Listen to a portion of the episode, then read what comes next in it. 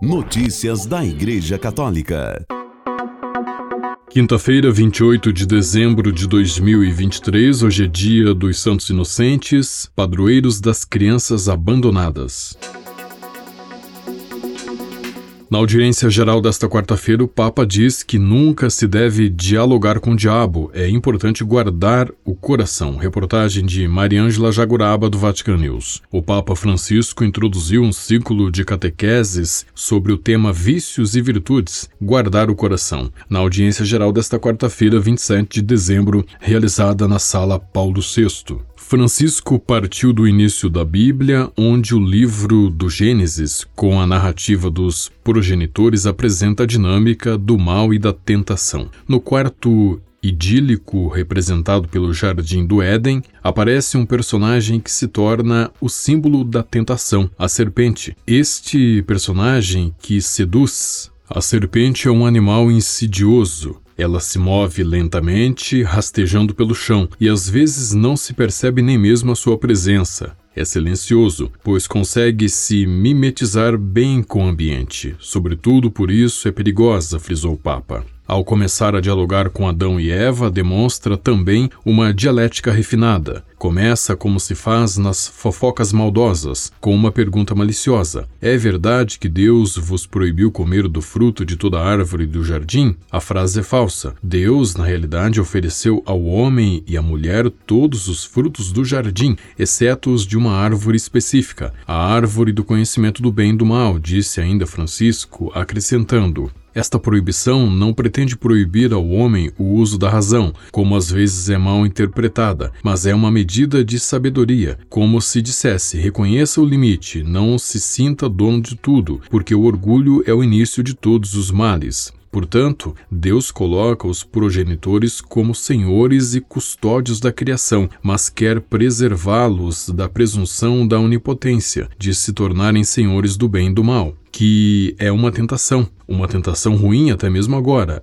Esta é a armadilha mais perigosa para o coração humano. Como sabemos, Adão e Eva não conseguiram resistir à tentação da serpente. A ideia de um Deus não tão bom que queria mantê-los submissos, insinuou-se em suas mentes, daí o colapso de tudo, sublinhou o pontífice. Com estas narrativas, a Bíblia nos explica que o mal não começa no homem de uma forma clamorosa, quando um ato já é concreto, mas muito antes, quando se começa a entreter-se com ele, a acalmá-lo na imaginação e nos pensamentos, terminando por ser enredado por suas lisonjas. O assassinato de Abel não começou com uma pedra atirada, mas com um rancor que Caim infelizmente guardava, fazendo com que ele se tornasse um monstro dentro de si. Também neste caso, as recomendações de Deus são inúteis, disse ainda o Papa. A seguir, o Santo Padre disse que com o diabo não se dialoga, nunca, não se deve discutir nunca. Jesus nunca dialogou com o diabo o expulsou, e no deserto, com as tentações, não respondeu com o diálogo, simplesmente respondeu com as palavras da Sagrada Escritura, com a palavra de Deus. Fiquem atentos: o diabo é um sedutor, nunca dialogar com ele porque ele é mais esperto do que nós e nos fará pagar. Quando vem uma tentação, não dialogar nunca, mas fechar a porta, fechar a janela, fechar o coração e assim nos defendemos dessa sedução, porque o diabo é astuto, é inteligente. Procurou tentar Jesus usando até mesmo citações bíblicas. Ele se tornou um grande teólogo lá. Com o diabo não se dialoga e com a tentação não devemos nos entreter, não se dialoga. Quando vem a tentação, fechemos a porta, guardemos o coração. Francisco disse ainda que é preciso ser custódios do próprio coração e por isso não dialogamos com o diabo. Segundo ele, esta é a recomendação que encontramos em vários padres, nos santos, guardar o coração. Devemos pedir essa graça de aprender a guardar o coração. Isso é sabedoria. Que o Senhor nos ajude neste trabalho quem guarda o seu coração guarda um tesouro.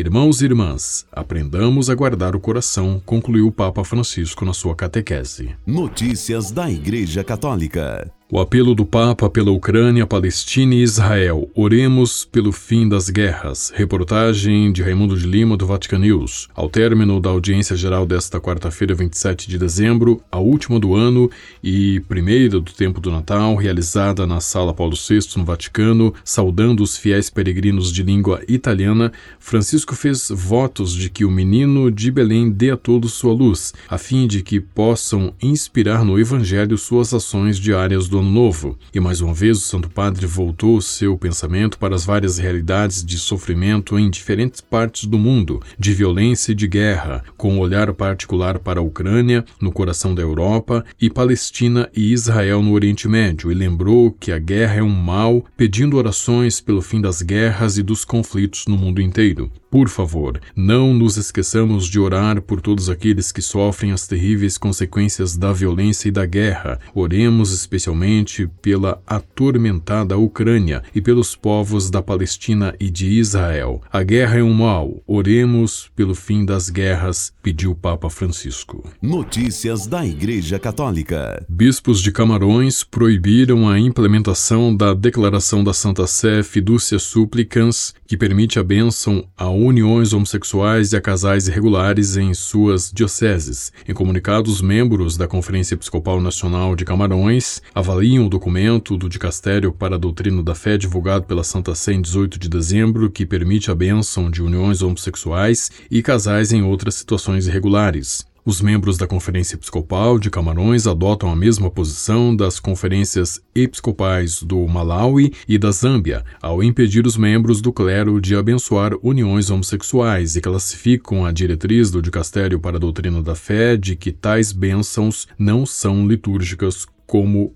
hipócrita. Notícias da Igreja Católica. O bispo emérito do Marajó, Dom José Luiz Ascona Hermoso, poderá continuar morando no território da prelazia. No início de dezembro, a prelazia havia informado que Dom Ascona seria obrigado a deixar a ilha até janeiro por determinação transmitida pelo núncio apostólico no Brasil, Dom Jean Batista de Quatro.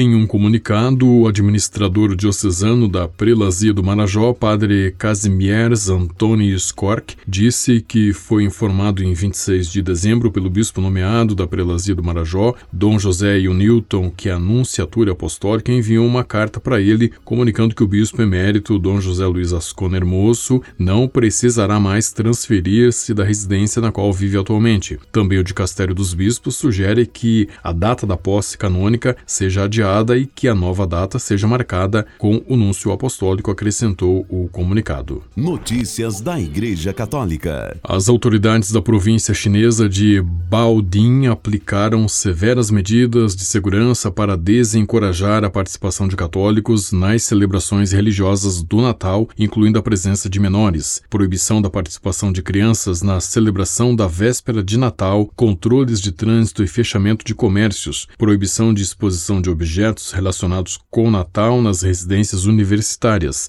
Estas são algumas das medidas impostas pelas autoridades locais de Baodin, informou em 26 de dezembro a agência Isa News. Segundo a agência internacional, na área de Baodin, não muito longe da capital Pequim, vive um grande número de católicos. Notícias da Igreja Católica. Nova York vota para tornar o aborto um direito em 2024. Os nova-iorquinos votarão uma proposta para inserir direitos ao aborto na Constituição do Estado em novembro do ano que vem. Vários estados vêm tentando expandir o acesso ao aborto pela Constituição estadual depois que Roe vs. Wade, decisão da Suprema Corte dos Estados Unidos, que liberou o aborto no país em 1973, foi revogada em 2022. Em em Óhio, os eleitores votaram esmagadoramente em novembro a favor de uma emenda que introduz o aborto na Constituição Estadual. A emenda permite essencialmente o aborto totalmente restrito em Nova York, disse Michelle Sterlace, diretora executiva da Feminists Choosing Life of New York, à agência ACI. Segundo ela, a emenda poderia impedir qualquer legislação pró-vida, como períodos de espera obrigatórios ou ultrassonografias obrigatórias antes do aborto químico. Sterlace disse que a emenda também prejudica os direitos dos pais ao dar às crianças o direito fundamental de se submeterem a terapias e cirurgias médicas transgênero sem aviso ou consentimento.